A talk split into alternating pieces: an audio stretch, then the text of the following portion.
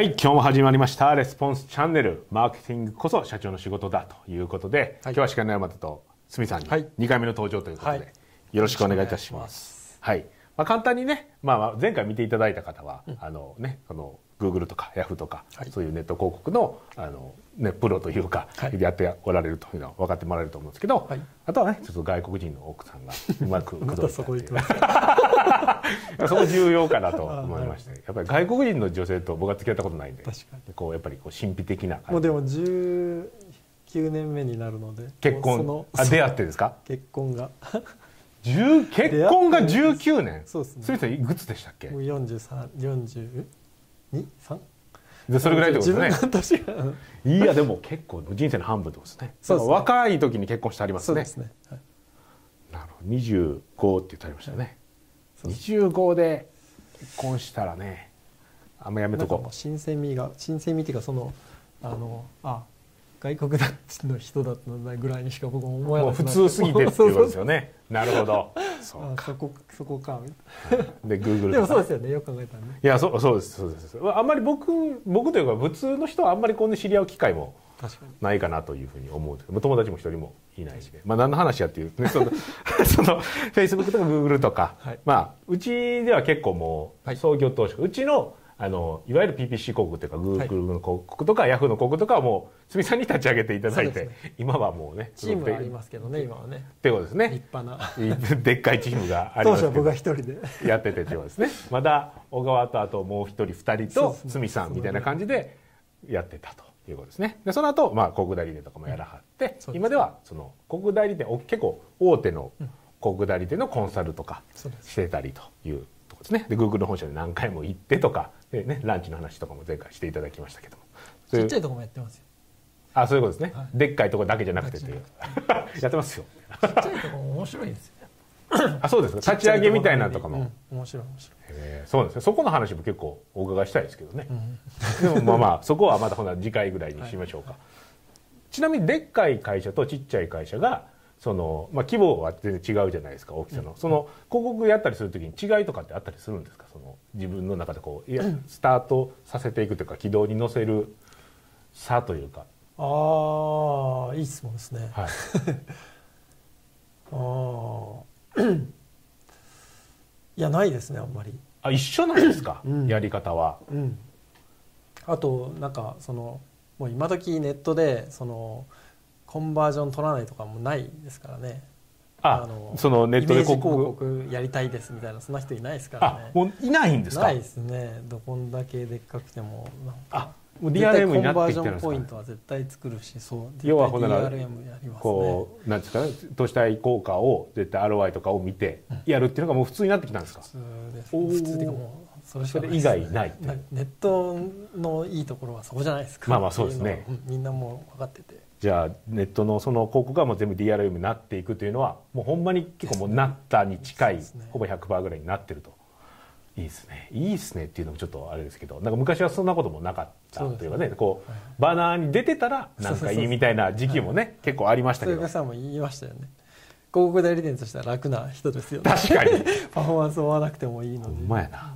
なんとなくかっこよさそうなのを出しとけばクライアントさんも「いいかっこいいな」って言ってくれたその広告代理店にとっては良き時代は終わったというもっと頑張ってやらなあかんのその肉体派みたいな人が筋肉質な人が勝っていく時代になったということですね。ちなみにそうか。ちっちゃい会社と大きい会社始めるの一緒のパターンなんやったら結構ね。なないですね。まあその資金最初にかけるテスト予算が違うとかはありますけど。でもそのやっていく順番は一緒ですよね。ね、前回話していただいた例えばそのフェイスブック広告でやり始めたら何個かわーって作ってそれをこうテスト予算かけてやっていって1回で当たらへんけどその何個かっていうやるのを前提に置いてやるっていうのがパターン一緒ということですね、まあ詳しくはね前回のやり方を見ていただければというふうに思うんですけどじゃあ今日はね今回ねちょっとそのやっておられる方がほぼぶつかる問題ですね、はい。この Facebook、Google、Yahoo 全部にあるこの審査対策ということで、結構こうねブラックボックスな何が行われてるのか分かんないんですけど、まあ、こう簡単に言うと広告を出した時に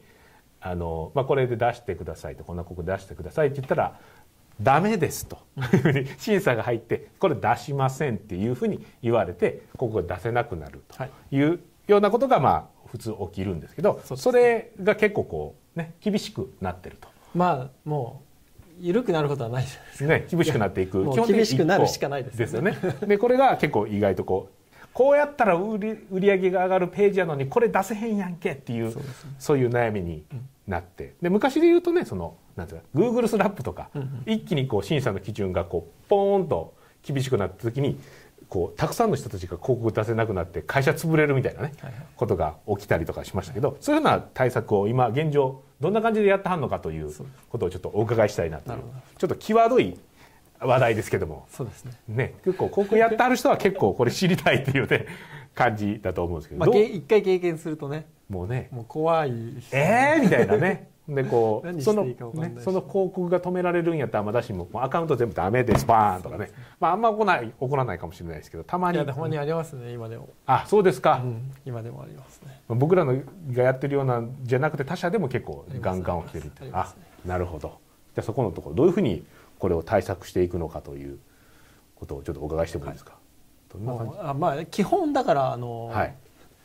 あのちゃんとやりましょうって話です ちゃんとやりましょうというとちゃんとやりましょうあの話要はなんていうかルールは守りましょうって話。ってこと要はもそのルールが分かんないって話なんですよねそうですね、フェイスブックとかでそのポリシーっていうんですかね、こう結構こうず、全部こういうのはダメですよとか、こういうふうにやってもらったらありがたいというかね、そういうのがあのとんでもない長い量、ブワー書いてありますと。で。法律を守るはもう当たり前じゃないですか、まあまあそうですね、うん。そっちはまあや法っ律は、うん。で守ります。で、フェイスブックとかグーグルとかヤフーとかも、まあ、似たような基準ですけど、それぞれ独ルールを自にある。でみんなでもやっぱり気にしてるのがやっぱ自分たちのユーザーがあるのでユーザーを守るっていうことがまず第一に来てるわけですよね。ってことですね、フェイスブックやったら、フェイスブックを使ってくれてはるユーザーさんがたくさんこういいいなって思って使ってくれるように。そう。で僕らが広告出してユーザーがその広告を見て、うん。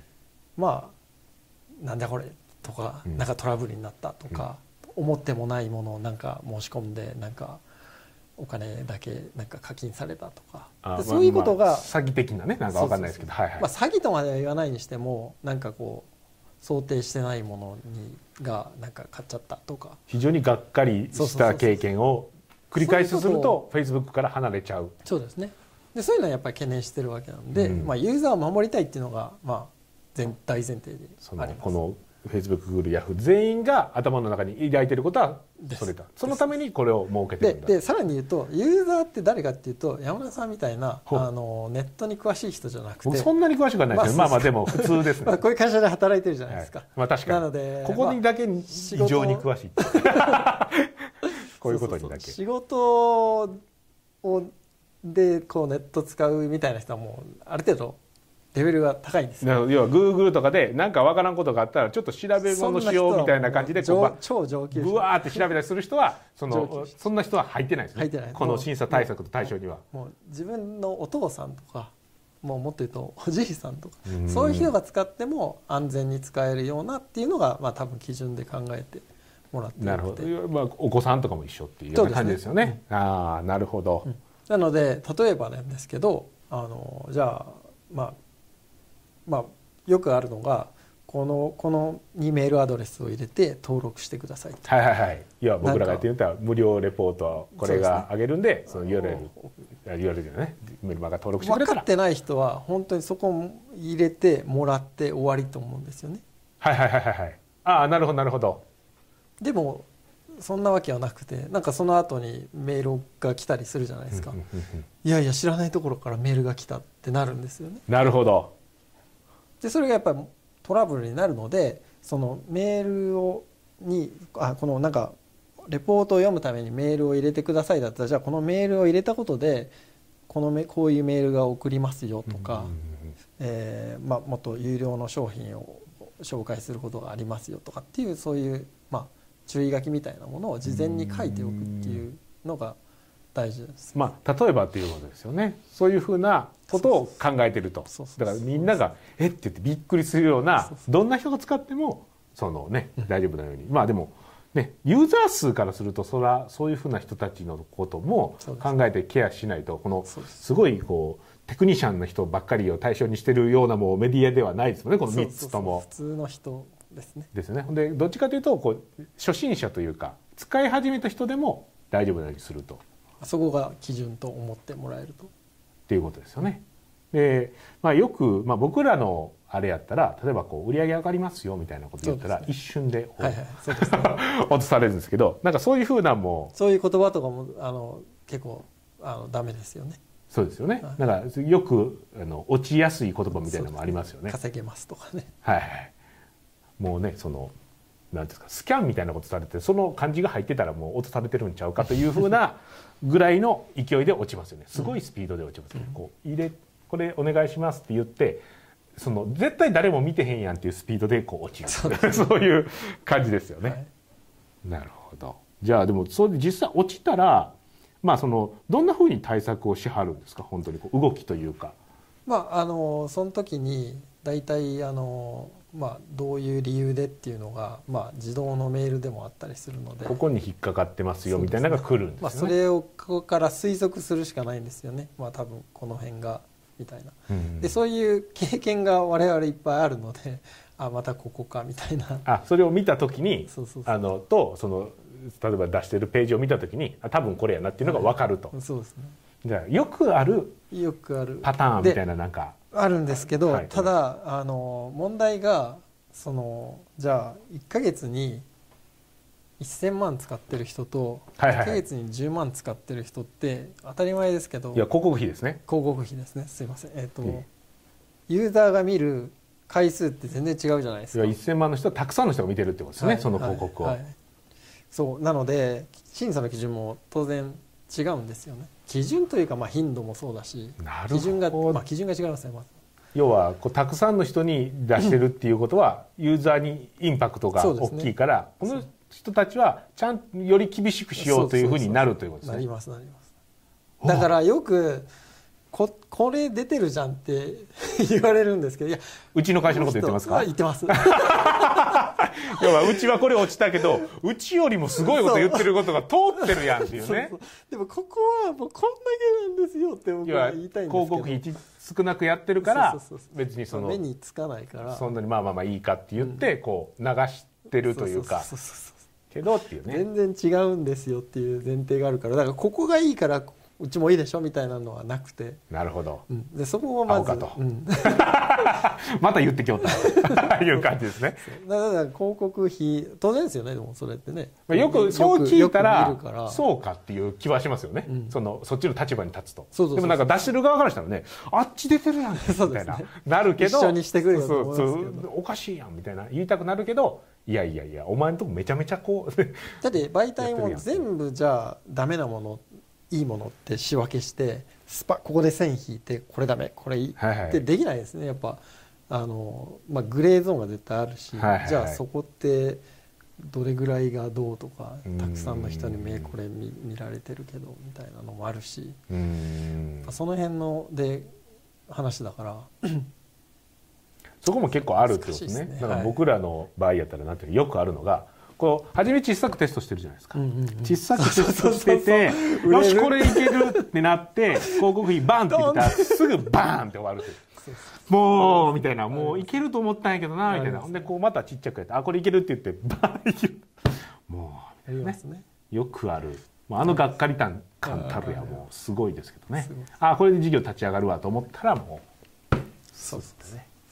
う残念ですけどそれはもう初めからそのそうですダメだったってことですね。大きくするにはダメだったという。そうなんです。よだから答えはねないものっていうのをまず理解することから大事かもしれない、あのよく、ね。どっからですかみたいな、うん。これは 白と黒のラインを単語はいいんですかとか言ってもそういうことじゃない。そうっていうことですね。そう。で今の話を聞いてるあとヘッドラインにあるのとサイトの下の方にこの言葉があるのと全然違うじゃないですか、まあそのインパクトイが。ねその見る人の数も違いますそうそうそうしそうそれでも違うしとか言い出すとやっぱ。結構なんていうの全体の印象って言ったらあれですけどやっぱこうなんていうの審査の人もこう機械で審査してるのと人が見て審査してるっていうのはあります。これあるあるじゃないですか。で人が見てるっていうことはやっぱりその印象を見てるっていうことですよねやっぱり。ってことですねだからこうこうねそのそういう気持ちになるのは分かるけどそういうふうにできてるということですよね。でたくさん出してるんやったらやっぱり厳しくなっちゃうと。そうですいうことですね。じゃあ実際じゃあ自分が落ちた時にはじゃああ落ちた時にというかよくあるこの清水さんがこうたくさんね落ちてるなんとかしてくれみたいな相談来ると思うんですけど、その時にこうこういうパターンが多いみたいなんて、まあで一番多いの対策したらいいみたいな。はいはい、一番多いのは表現の問題で、はいはいはいさっき言ったようなあのや稼げますもそうだし、うん。痩せますみたいなこうや約束しちゃうやつね。具体的なこれやったらこうなるっていうのを具体的に約束しちゃうやつ。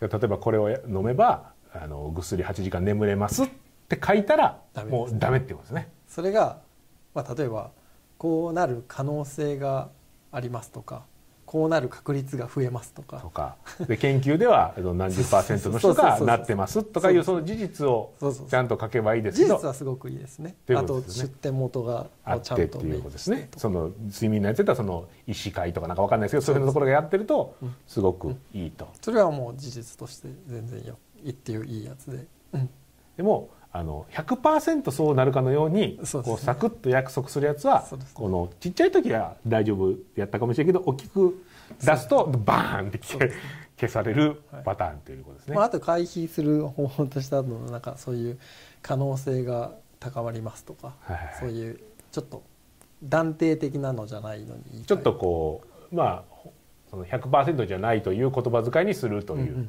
ことですね。そうあとよくあるのはあのお客様の声を,、うん。を使えば何言ってもいい的な 風潮 風潮あるじゃないですか。その風潮はそのもう誰のこと言ってるんですかね。はい。それも意外とまあお客さんが言ったことやからみたいなね。まあまあそうなんだけど、うん。でもじゃあお客さんが一人のお客さんが言ったらじゃあそれ100人やったら100人ともそうなるのかっていうとそういうわけじゃないから、うん。まあ最低でもその個人の感想ですと成果成功保証するわけじゃありません的な、はちゃんと言ってると。面積事項ですね。要はこの人の個人の意見ですみたいなね。テレビとかでもね通販にも結構最近は出てますけどそういうふうにちゃんとつけるとか。はいそうですね。あと、ま、毎回言うのがあの 毎むっ回ちゃイライラしてる だってみんな 同じことばっかり言う。同じこと言うんですけどお客さんの声1個につきそれ1個つけなさいって言われるんですよねメディアの方からは。ああその例えば Facebook とか Google とか Yahoo とかから要はこう例えばこうこの人 A さんが何々って言ってます。B さんが何々って言うやつ。こうバーって連続であったらこう1個で面積事項を済まそうとするじゃないいやこのですか3つ 三つあったらこの一番下に行くとか一番上に置くとかで済まそうとするけどこの1個ずつこう入れないといけない。そうそう3個あったら3個面積事項いるし。なんでやねんと10個思いますよね。まあわかんないです僕は。まあまあまあ。あまあそうもう分かるやんみたいな。うっとうしいんちゃうかっていうふうにはまあでもそれもあのそのネットに疎い人そういうことですね。にもいフレンドリーにっていうところから来てると思うんですけどねその、うん。当たり前に分かるやんっていう。で感覚がだからその自分の感覚を使ってるからあかんっていうことですよね。なるほど。これはあれですか？うちの社内に配信してますか？これ。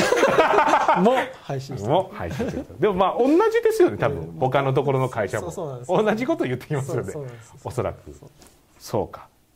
じゃあその今出てきたお客様の声のところと、うん。あと表現です表現ですね。その約束をしないっていうところ、あとなんかもう一あ個ぐらい。とあのよくあるのがあの無料でこういうサービスしてますっていう時にはいはいはい。広告出すっていうの時は絶対ビジネスじゃないですか、はいはいはい。事前事業でもないわけで、うん。広告費使うってことはなんかビジネスしてるってことだから、そうじゃなかったら無料でこれねおお金がでずっと出続けるっていうことですからね。ありえないっていうのは分かってるんですよねあ当然。そんなことやってるとこないですねでも。ないない。そうか。そんなことをやってる人はないのでなるか無料でこここれ読めますとか、えー無料ですっていう場合は特に気をつけてほしいのはじゃあお前のビジネスは何だっていうところを絶対追求してきますんであなるほどそれをちゃんとまあ簡単でいいので我々はこういうビジネスやってていくら、まあ、値段とえー内容ぐらいはちゃんとあのその無料に申し込む前に分かるようにしておきなさいっていうのはよく言ってうきますね。んなんかじゃあ例えばなんですそのネットを初めて使うような人がそれ見たらあなんかこんなんをただでほんまに配ってはる人がいて、はい。ってなってこう登録してしまってでメール来たらやっぱり驚くとかです。でなんか別の商品売られたらうわ何これみたいな嫌やわってなんのを防ぐためにいやこれビジネスのためにやってますよっていうのをちゃんと明示すると。だからその後で商品の案内来ますよとかっていうのを入れる。あ結構それでガンガン落ちるんですか？落ちますね。ああなるほどじゃあ結構あのねその約束しない、うん。えーお客様の声やったら何でもいい軸面積軸は絶対入れる。で今言っていただいた何でしたっけ？ビジネスのさあビジネスを無料でやってる時はどんなビジネスやってるかっていうのをやると。その明記するっていうことですね。例えば商品どんなん扱ってていくらとか商品名とかを入れてビジネスなんですよって言ってだから後で商品の紹介来ますよってことをちゃんと伝えないといけないと。そうですね。なんでじゃあ今からいそのページを作ってもらう方であればそのそこの3点は絶対こう注意していただいてってことですね。でも結構これこの3つ注意したらまあまああんま落ちないのできスタそうなートは多分いけると思いますね。ですね。はい。っていうことですね。そのなんていうかな広告をクリックした後に行くこのページ自体はそれで結構いいということですね。あとはその広告文のところはまた別の話がちょっとあるということですね。Facebook 自体に出てくる文章というのはまたそこでもまあ似たようなこともあるかもしれないですけど、そこはそこでまたちょっと別のルールが多少あるそうですね。ということまあですね。その時はその時で広告がダメですよっていうふうに分かるようになってるので。ということですね。はい。じゃあページが落ちるっていうことであれば今ので対応していただいて、で広告文の時はまた別のあと広告の場合はあの結構軽いので、なるほど。はいまあまあ違うのを直せばいいだけのそうですね。文章を変えればいいだけですもんね。はい例えば。はいそうか。でページ変えるとなどもね、そうですね一からとかが下手したらそうそうそうね全体の構成とかありますからそうですねということですね。はい。なので今ね今からねやろうという方であればまあ参考にしていただくのと、なんか落ちててほんまなんで通らへんねんっていうふうに思ってはった方はあのこの3点をちょっとチェックしていただいて、ね。あとねあのあここ守れてへんかったわということであればそれをやっていただいてということで、まあちょっとねいつもはあのすみさんまとめどうですかっていう話をお話しさせていただくんですけど今もうねまとめを言っちゃったという、あ。形になりましたので、はい、ということで、まあ、今日はこんなこれぐらいということで、まあ、あとはチャンネル登録といいねをお願いいたしますということでありがとうございました。